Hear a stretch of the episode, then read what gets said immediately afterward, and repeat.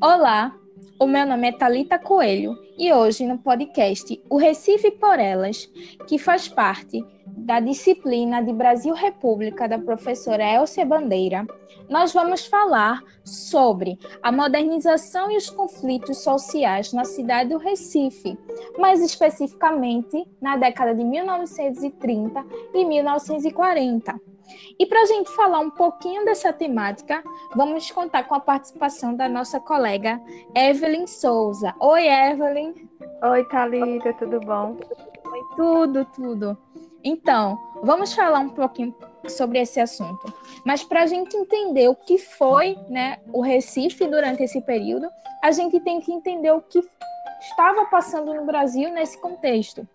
E aí, Evelyn, eu queria que tu falasse um pouquinho sobre o que estava acontecendo né, nesse momento do finalzinho da década de 1930, é, que era o Estado Novo. E eu queria que tu explicasse o que foi o Estado Novo e o que foi a, o golpe é, de 1937.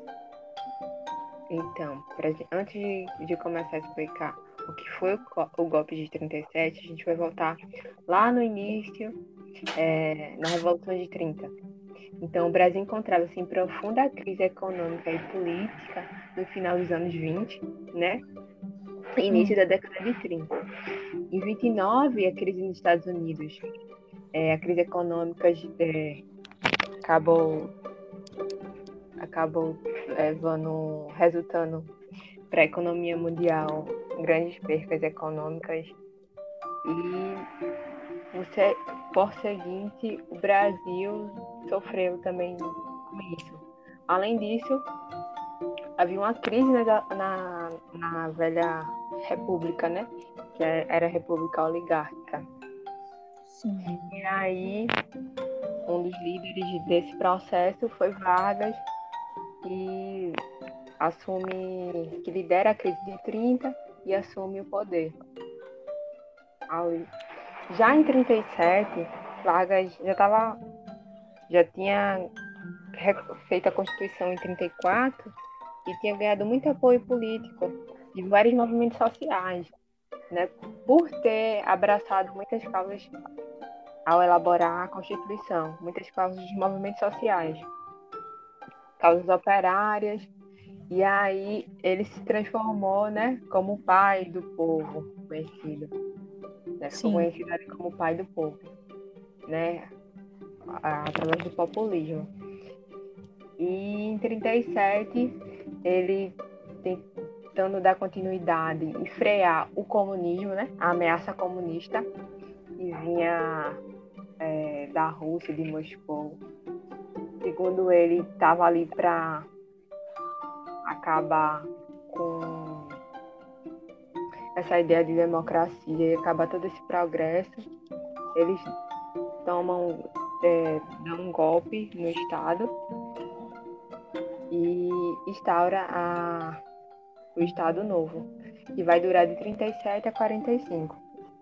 E aí ele vai determinar interventores, tanto para na esfera dos governos, se tiram os governos eleitos né, por voto e se coloca, se escolhe novos governantes. Para Pernambuco foi escolhido é, Agamemnon Magalhães, que Sim. já era daqui, que também era muito próximo, foi muito próximo a Vargas.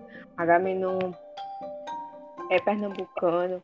Agamenon passou, é, é, auxiliou Vargas nessa, na, no golpe de 30 e foi ministro de Vargas da, do Ministério do Trabalho durante é, a, as primeira, a primeiro, o primeiro mandato dele. E aí ele, ele coloca aqui em Pernambuco para intervenção no governo Agamemnon Magalhães.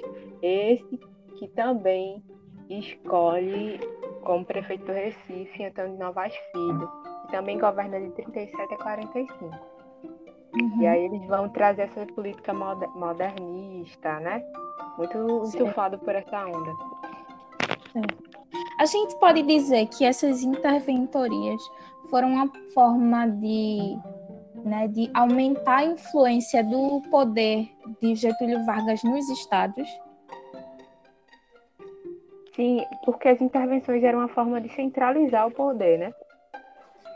Sim. É, as intervenções foram formas de concentrar o poder ali e encaminhar as diretrizes e desejos do Vargas para o, para o governo do, do Vargas, do que o Vargas pretendia. Né, com essa ideia de modernização, de cres, crescimento, de um pensamento. É, é mais fácil você ter um governar um país quando se tem, em sua grande maioria, é governado por um por um pa país não, desculpa. É governado por um uma ideologia única, né? Os governadores de várias capitais, e, assim como os prefeitos. Então era Sim. mais fácil essa, essa ideia da, de, de manobra. Sim, era uma, uma forma de criar uma unidade, uma hegemonia política, né? Isso. Que tivesse entrada na figura de Vargas. Isso. Certo. E aí, né, vamos falar um pouquinho sobre o que foi a interventoria de Agamenon Magalhães, né? que ideais, que, que projetos políticos ele tinha para o estado de Pernambuco. E um desses né, era a ideia de modernização da cidade, do Recife mais especificamente, né, mas do estado como um todo.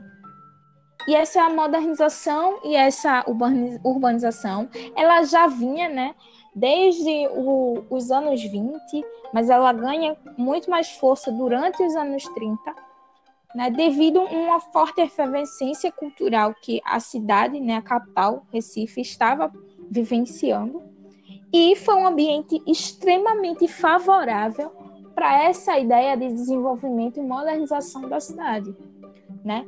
E aí, a partir desse ideal né, de moderno, né, de, de levar a cidade para o futuro, é que foram criados planos urbanísticos. Mais especificamente, foram quatro planos. Né? Um deles, inclusive, foi criado pelo engenheiro Domingos Ferreira, que hoje é, tem como homenagem uma avenida na cidade do Recife, a Avenida Domingos Ferreira.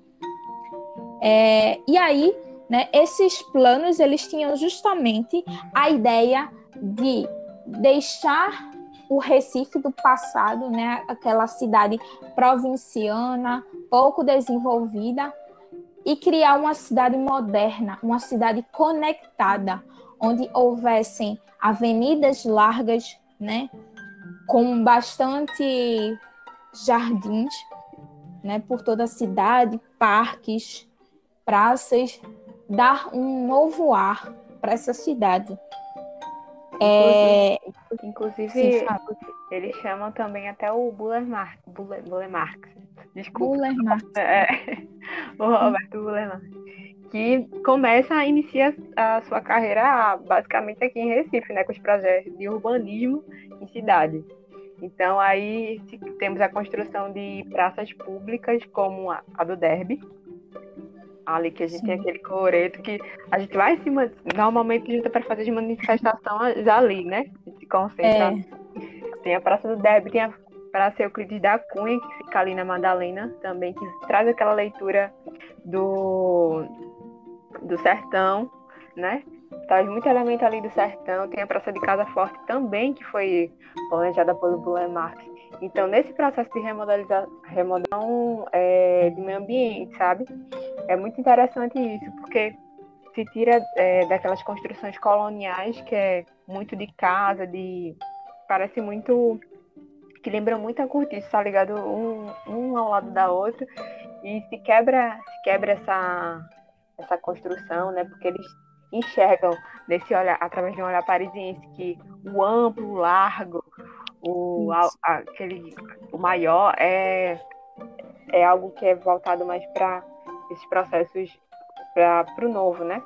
Está bem Sim. associado a esse olhar. E aí, nessa perspectiva, se tem também outros, outros, se dá continuidade a outros governos em décadas, é, em anos posteriores, né? E dentro desse processo também de urbanização, como você falou, a gente também tem a construção da Avenida Guararapes, que na época era, ficou conhecida como a Rua ou Avenida 10. Hum. Roubado várias, várias casas, vários imóveis para poder se construir uma avenida que interligue a, o centro da cidade, ali que é aquela área do, do bairro de São José, com o subúrbio. Então, Sim. nessa época se precisava bastante, como disseste, Thalita, de eles observaram a necessidade de ter é, essas avenidas amplas, porque já tava, já começava a ter um, um congestionamento de auto, com automóveis, né? Na circulação da cidade para o subúrbio, né? Porque ali funcionava a, vida política da, da cidade, do Recife. Não só do Recife, mas também do entorno, né? Ali que estava a era o centro, né? E aí foi pensando nisso e, e se decidiu remodelar a cidade. Decidiu se sentir nessa cidade, né? Sim, inclusive, né, dentro desses planos, não havia somente a ideia de alargar as ruas, mas também como Recife, né, o centro do Recife é uma área, né, de mangue do rio, então começou também um processo de aterramento de, de algumas ruas, né? Eles aterravam para expandir essas ruas. Além disso, eles começaram um processo de verticalização da cidade. Então, eles começam a construir os primeiros edifícios, que dão justamente esse tom de modernidade, né, de avanço, né, uma cidade voltada para o futuro e não para um passado colonial que já não combinava mais com esse esse, né, esse ambiente moderno, né, que Recife era uma cidade, um centro, né, cultural, político, de referência política. Então, né, nada mais justo do que criar esse, esse novo ambiente né, para essa cidade.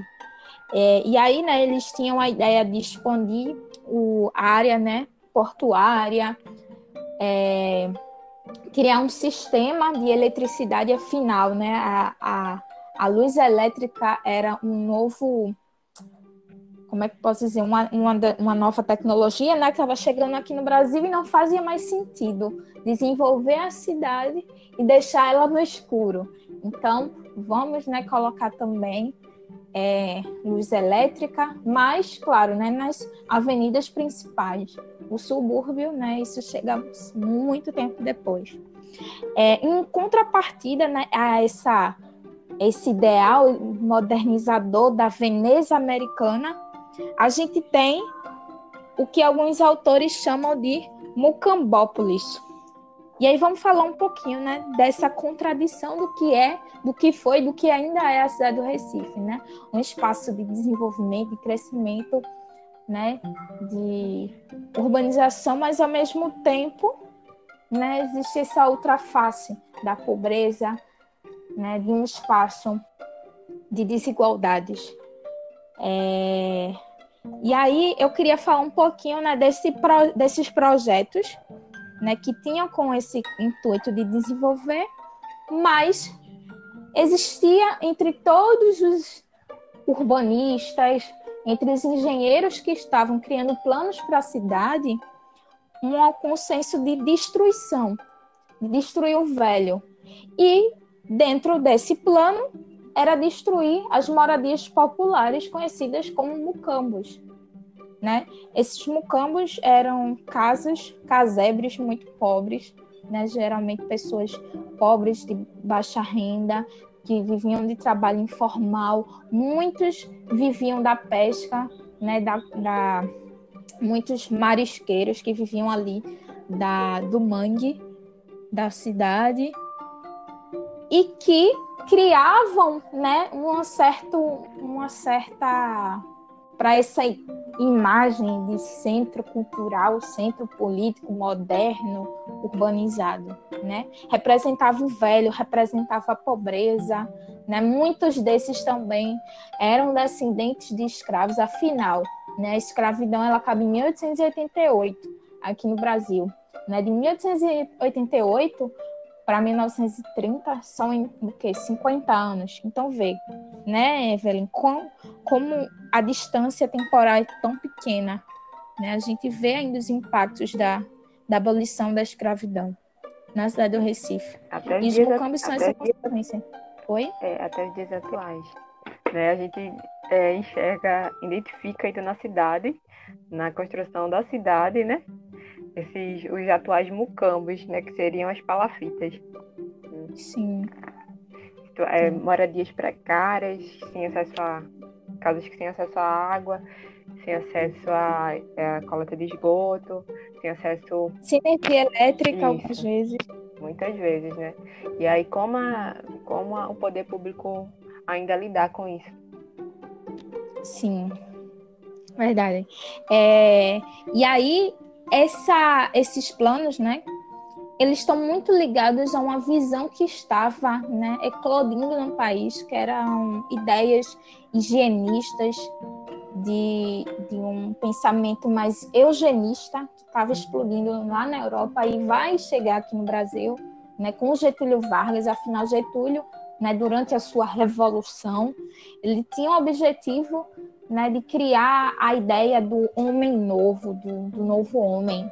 Né? E como é que a gente vai criar, proporcionar um ambiente para novidade se a gente está preso a esses mucambos, a pobreza, a miséria, né? E aí começam uh, o governador, né, Agamenon Magalhães, ele foi uma figura, né, que representou essa política de combate aos mucambos na cidade do Recife. Ele, inclusive, né, nos jornais, na imprensa, estava ali sempre falando né, que era um mal a ser combatido, um mal a ser exterminado, extirpado da cidade né? Não existia a ideia de, ah, vamos realocar essas pessoas. Não, a gente tem que exterminar esses ambientes. Por quê? Né? Nessa, dentro dessa visão higienista, os mucambos representavam insalubridade, né? a, um ambiente de fácil proliferação de doenças, né? febre tifoide, febre amarela, malária, tuberculose, cólera, né? cólera, eram doenças que estavam muito mais propensas a circular nesses lugares, obviamente, porque não havia higiene, né? não havia saneamento básico. As pessoas muitas vezes compartilhavam, muitas pessoas compartilhavam um único espaço. Isso tudo vai proporcionar, mas, né, é compreensível, por um lado, querer, né, enfim, proporcionar um ambiente de limpeza, mas o discurso que está por trás dessa, desse, dessa ideia de desenvolver, eu diria né, até que é um discurso racista, porque ele quer né, é, tirar a sujeira da cidade, o que é imundo, né, mas esquecendo que são pessoas, que são gente, né? E, e ele via né, como um espaço insalubre, como um espaço anti-higiênico, como um espaço de falta, né, de, oh, desculpa, de, de onde era mais fácil a proliferação de doenças, mas, né, o próprio governador propagava ideias de que eram espaços onde proporcionava o desvio da moralidade. Então, vê, é, um, um, discurso higienista que está ligado, inclusive, a uma ideia moral, de preservação da moral, de preservação da família, porque eram lugares onde as pessoas não conseguiam manter a sua moralidade, né, como homens de bem, homens corretos, mulheres corretas.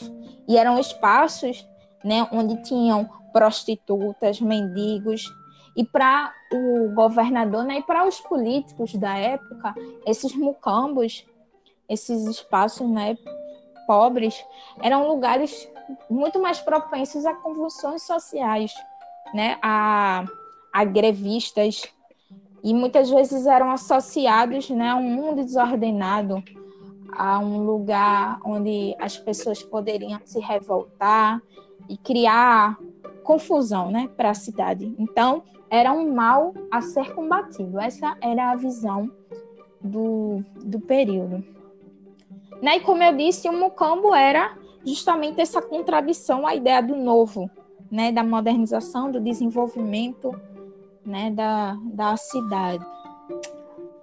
Gilberto Freire, Gilberto Freire defendia, inclusive, uma visão muito romantizada desses mucambos. Os mucambos seriam a, a representação né, de uma parte da nossa cultura, da nossa cultura, né, de, é, da, da nossa formação cultural, né, enquanto Brasil, porque ele tinha a ideia de que o Brasil ele não era apenas né, uma extensão da Europa, mas era um conjunto, né, uma mistura né, das influências europeias, mas também africanas, é, indígenas, e isso né, constituía, fazia parte do que era do que era a nossa história, do que nós somos, né, enquanto nação. Afinal, estava se desenvolvendo né, nesse contexto esse ideal de nação que é a nação brasileira. E a nação brasileira é também né? As pessoas negras, os indígenas, né? Não podemos apagar simples, simplesmente, né? Esse, é, essa, essa nossa marca colonial. E aí ele definiu uma visão bastante romantizada da ideia do negro, né? E do negro como parte importante da nossa formação. E aí, só retornando à questão do mucambo, uma coisa muito importante que não que a gente precisa falar é que durante né, é, o governo de Agamenon Magalhães, em 1939, foi criada a Liga Social contra o Mucambo, que foi justamente um projeto do governo do estado para destruir, para acabar com esses mucambos. Eles, obviamente, né, é, faziam moradias populares e vendiam a, a prazo para as pessoas né, de baixa renda que viviam nesses mucambos e né, deslocavam essas pessoas do centro para a periferia da cidade e destruía esses mucambos. Mas, como a gente sabe, houve resistência, porque né, qual, muitas pessoas não queriam sair da, do lugar onde elas viviam. Então, houve sim conflitos, né, houve resistência. Não foi extrema, não foi uma coisa fácil. E também não foi algo né, que se acabou de um, de um dia para o outro. Como tu bem falou, mas no começo, né, até hoje a gente tem o reflexo disso, né? Ainda existem pessoas vivendo em palafitas na cidade do Recife, ainda existem pessoas que vivem ali nos mangues, na beira do rio. Então não é uma coisa, né, que foi é, realmente efetiva para a cidade. Né? Ela só mostra essa face higienista, eugenista de destruição, de passar por cima de uma parte que também é nossa, né? Do, da outra face da moeda da cidade. De, da intervenção de Agamenon aqui na, da, do, no Estado também, é uma política centralizada, é, através do, do populismo social. Então, da mesma forma que ele também acabou com os mucambos, ele também criou é, uma política para poder abraçar essa população que estava saindo dos mucambos. Embora tinha muitos que tinham resistido, sim, até no processo de. de qual é o nome que se dá? Nossa. O processo de desapropriação de áreas para poder fazer a construção de a, o alagamento e a construção de avenidas, né? nessa questão aí, o Vargas, o Vargas não, o Agamenon, ele, ele, tanto ele quanto o, o prefeito do Recife, o Antônio, o Antônio de Novaes Filho, é, eles deram é, essa continuidade. Então, não é ser 100% ruim com, a, ruim com a população, também é dar, retirar e também dar ao mesmo tempo, sabe? Então ele uhum. no processo da seca também para a cidade, eles criaram políticas para poder combater a seca, não só a cidade, mas também para o estado. Então se criou políticas para combater a seca no estado. É, posteriormente também essa criação da dessa liga dos, contra os mocambos, que foi fortemente apoiada pelo Agamenon, né? que a Gami não tinha essa esfera de, de governador e o, o Novaes Filho, não, ele já estava como prefeito da cidade, que também é era um interventor, nomeado pelo Agamenon. E aí, nessa perspectiva, ambos seguiam nessa linha de populismo social e centralização de poder. Então, os sindicatos, Sim. os movimentos sociais e que, que iam continuar a seguir essa linha permaneceram. A federação foi uma das que não permaneceram por se colocar contra as, os mandos e desmandos do governo Vargas, sabe? Então, uhum. associações e organizações que se colocavam contra o, o governo eram duramente combatidas, sabe? Porque, segundo eles, é, representavam ameaça, faziam parte da ameaça comunista, né? Dos vermelhos que vinham que se criou bastante bastante histórias sobre. Então, se criou um imaginário né, contra essa ameaça comunista. É, e aí, em meio a isso, né, a gente vai ter, inclusive, um teórico chamado teórico historiador pernambucano chamado Gilberto Freire, que fala um pouco, ele diz, ele tem uma obra, né, chamada Sobrados e Mucamos. É Sobrados e Mucamos? Sobrados e Mucamos. Sociólogo. Sociólogo. Ele não é historiador, não? Sociólogo, sociólogo, que ele trabalha, ele se posiciona contra, ele é um dos que se posiciona contra. Gilberto Freire, Mário, Mário Sete, Manuel Bandeira. É um que se posiciona contra essa, essa, esse caráter, caráter civilizatório, né? Que o, que o Agamenon estava querendo implementar aqui no, no governo do, do estado de Pernambuco. E aí, é, sim, é, dentre eles, eles tinham, é, sobretudo o Gilberto Freire tinha essa visão de que não gostava muito dessa ideia do que vinha trazendo da uma vinda provinda da modernidade, porque para ele que, quebrava muito e distorcia muito, que se distanciava muito desse caráter coloni, colonial, né, do colonizador, daquela uhum. que ele cultuava bastante essa ideia da, da arquitetura, da arquitetura colonial, é, as casas do Recife antigo, então para ele destruir aqui, essas construções essas edificações com esse caráter colonial, destruir esse, essa, esse conceito, desconstruir destruir tudo, né? Porque quando você está fazendo uma remodelação de uma cidade, você está desconstruindo muita coisa, você está mostrando, ó, essas pessoas não podem viver, morar desse, desse, dessa forma, não podem ter essa moradia, esse tipo de moradia. Por mais que é, tenha um caráter higienista, né, de querer também afastar essas populações é, pobres, afastar para outros lugares é, a campanha né, dos, contra os mucambos é, também tem um caráter higienista, né? Sim. Higienista, desculpa, e... sanitarista. Né? Gente, então é isso. Estamos encerrando o nosso podcast. E é, muito obrigada pela participação de Evelyn. E, enfim, é isso. Tchau. Tchau, gente. Obrigada.